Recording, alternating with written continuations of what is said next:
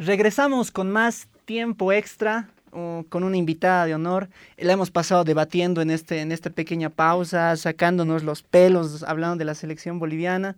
Pero hagamos un punto aparte, Dieguito. ¿Te parece? Pero antes, un concepto clarito. Carlita, ¿cómo crees que le va a ir a la selección en esta fecha, en esta doble fecha FIFA?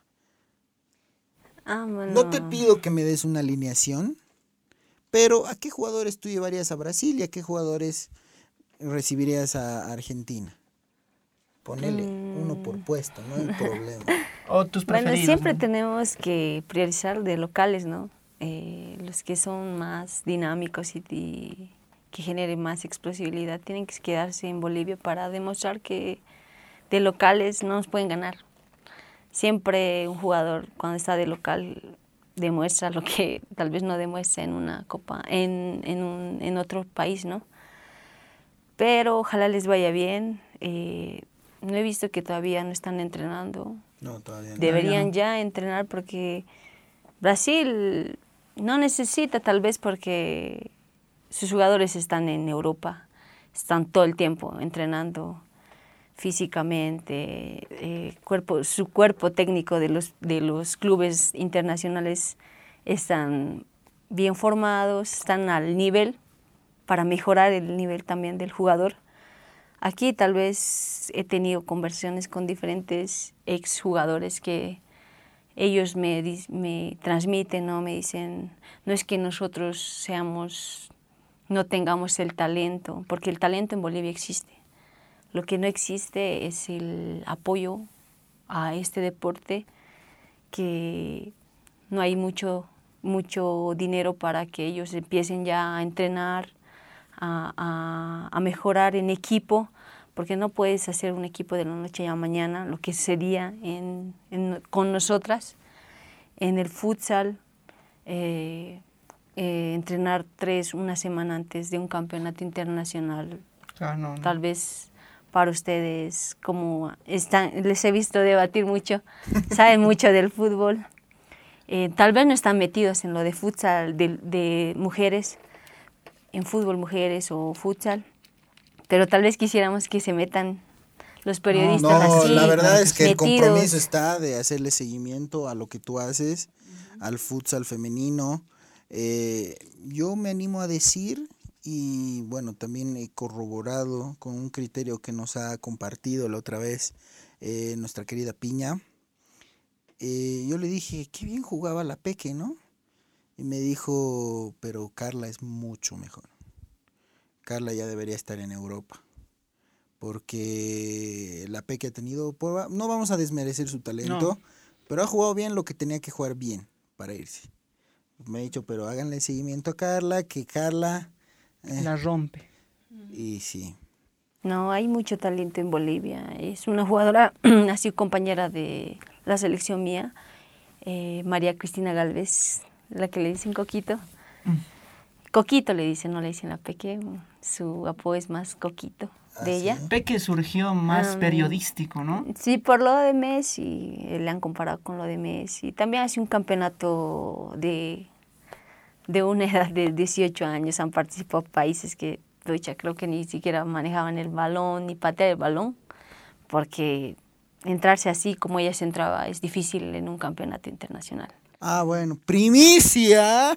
Eh, Noticia de. Incluso yo decía, no, esas chicas. Mentira.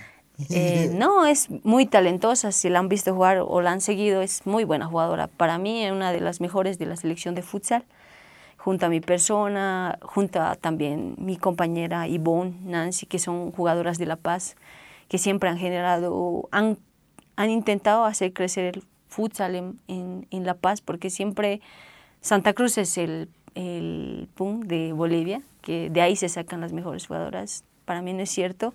Toda Bolivia existe en, en todos los departamentos. Hay talento. La, la única forma de encontrar ese talento es apoyar a, este deporte en las mujeres. Y bueno, pues eh, yo quisiera irme a otro país, pero ese era mi sueño hace tres o cuatro años. Ya tengo 24 años, tengo que pensar en mi futuro, tengo que trabajar. Si hubiera, me hubiera venido esa propuesta antes, tal vez sin pensarlo me hubiera ido. ¿Pero te han llegado propuestas? Sí, me han llegado propuestas. Eh, tal vez ya me tenía que ir, pero no, he decidido quedarme por mis estudios, porque también eh, no voy a vivir del fútbol acá, porque en Bolivia no es profesional el fútbol. A nivel sudamericano no se paga bien a las chicas en, en este deporte, tal vez en Brasil, por eso el nivel también es alto. Mm. Me acuerdo que en la primera Copa América que yo fui era en Uruguay, cuando jugamos, justo estábamos en la serie contra Brasil. Eh, pucha, Brasil tenía unos ocho en el cuerpo técnico, nosotros teníamos tres. El DT, que era casi invisible, que el que más manejaba el equipo era el preparador físico y tener un cuerpo técnico. Eso también me interesa mucho preguntarte, Carla, este, es bueno la, la, capacidad de los técnicos en, en, las categorías femeninas. O sea, son buenos los, los, los, entrenadores. Hay entrenadores preparados para, para enseñar, para competir en categorías femeninas, porque eh, es otro el ritmo, es otro el trato que se maneja en comparación con los hombres, por ejemplo, ¿no? Uy, sí, muy diferente desde, desde la camiseta que te pones, la oficial alterna son camisetas re grandes, no están hechas para nosotras las mujeres. A veces nos dan talla L, imagínense mi cuerpo cómo me queda un, uniforme así. Podemos comprometerte para que la próxima vez que nos visites nos traigas una polera de la selección para tenerla acá en el set, adornar el set. Oh, bueno, sí, tengo, pero las alternas. No importa. está muy bien. Queremos tener un recuerdo de, la, de ah, nuestra querida Carlita en el set, acá, debajo. Acá, acá la vamos a poner, la vamos a exhibir para que sea también parte de nuestra escenografía. Ah, claro, lo puedo, lo puedo Porque para nosotros, y esto es a título personal, es un orgullo como paseño, que, bueno, es cierto lo que dices, ¿no? Que Santa Cruz tiene, le da más prioridad a la jugadora cruceña y que tú hayas estado en esa selección, que tú hayas estado eh, en un alto nivel, es un orgullo como paseño porque me parece que fue un puñado de paseñas a esa selección, ¿no? Mm, sí, eh, en el futsal aquí en Bolivia, el, en el futsal femenino, el mejor equipo ha estado en La Paz. Las mejores jugadoras han sido paseñas eh, nos hemos hecho respetar con, eh, con este deporte. Siempre nos han querido quitar, creo que cinco o seis años somos campeonas de diferentes campeonatos a nivel nacional. Eh, de la mano del profe Coco, de diferentes entrenadores de las selecciones paseñas que eran la profe Carlita, profe Miguel, que es de la UMSA también. profes que tal vez no, no, han estado bien capacitados, como le digo, no, eh, me ha preguntado un rato si los profes están, mm, son, están al nivel para enseñarnos, para formarnos. Eh, desde ahí vamos mal porque les falta mucho, les falta y si a ellos les falta, a nosotros nos falta más. Entonces, eh, ¿qué le puedes exigir a, un, a una selección donde metes a un entrenador solo porque es el único que tiene la categoría A? para ir a ese campeonato. No puedes escoger, como en Brasil hay, digamos, 20 entrenadores que se han especializado, que tienen la categoría A y tienen experiencia para ese, para ese torneo, que aún aquí escoger a tres a cuatro entrenadores que tienen el permiso para tener ese cargo. Ahora, ahora, ahora estás en Bolívar, Carla. Ahora sí me he decidido irme al Bolívar porque, como le estaba comentando, eh, en mi anterior club, mm, yo, mi persona y varias chicas del club le hemos dejado porque no, no, no se nos ha dado el apoyo que hubiéramos querido. Eh, siempre ha ido la rivalidad, ¿no? Que, porque siempre apoyan más a los hombres que a las mujeres. Creíamos que en nuestro club sí había eso de que apoyen más a las chicas que a los hombres porque siempre hemos dado la cara, siempre hemos representado bien y hemos ido a Copas Libertadores con el club. Y al último, recientemente había un campeonato que han chocado los campeonatos una semana antes y antes era de los hombres y una de las mujeres.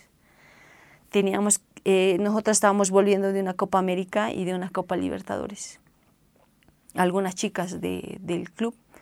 Teníamos que entrenar dos semanas para ir a la nacional, para clasificar a la Libertadores que va a ser en, en mayo en, en Cochabamba. Van a venir diferentes países, ahí van a ver cómo es el nivel del futsal. Tal vez si quieren ir a verlo allá, va a ser en Cochabamba.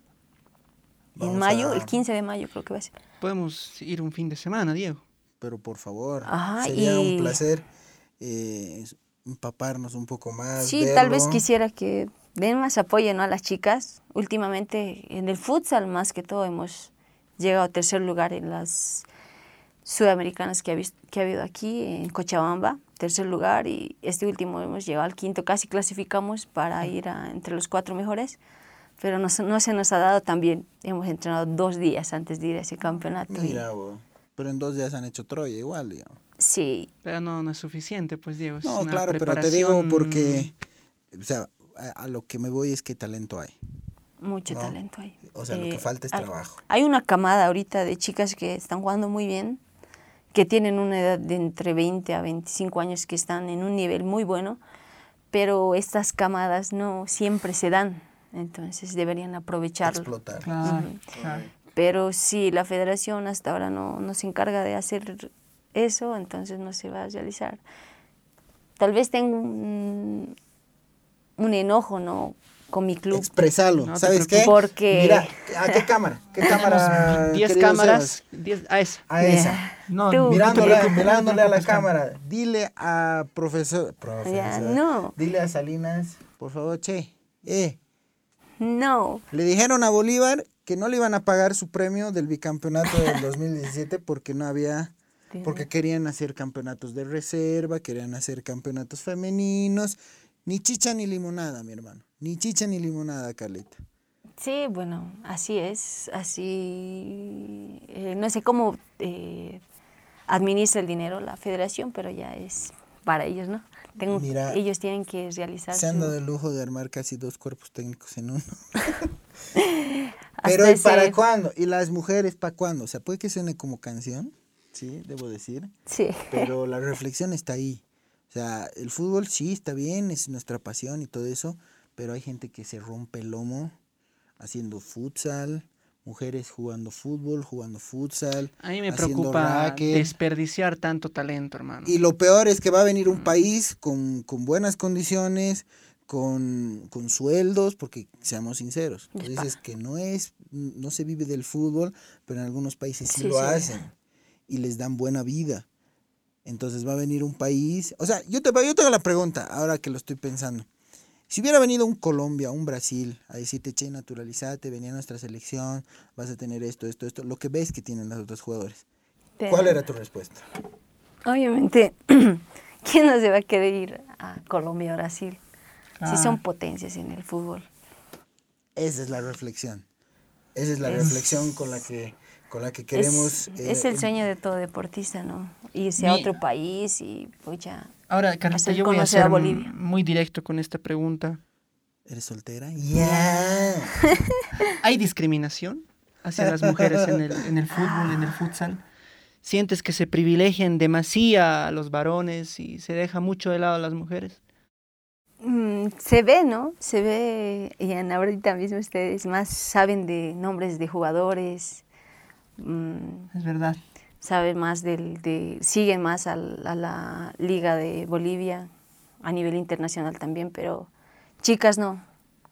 Ni siquiera... Pero eso es porque Tigo lo televisa. sí, no, no, vamos a ser bien No hay cobertura de chicas tampoco. Es que, mira, puede ser, puede ser un poco contrastante y chocante.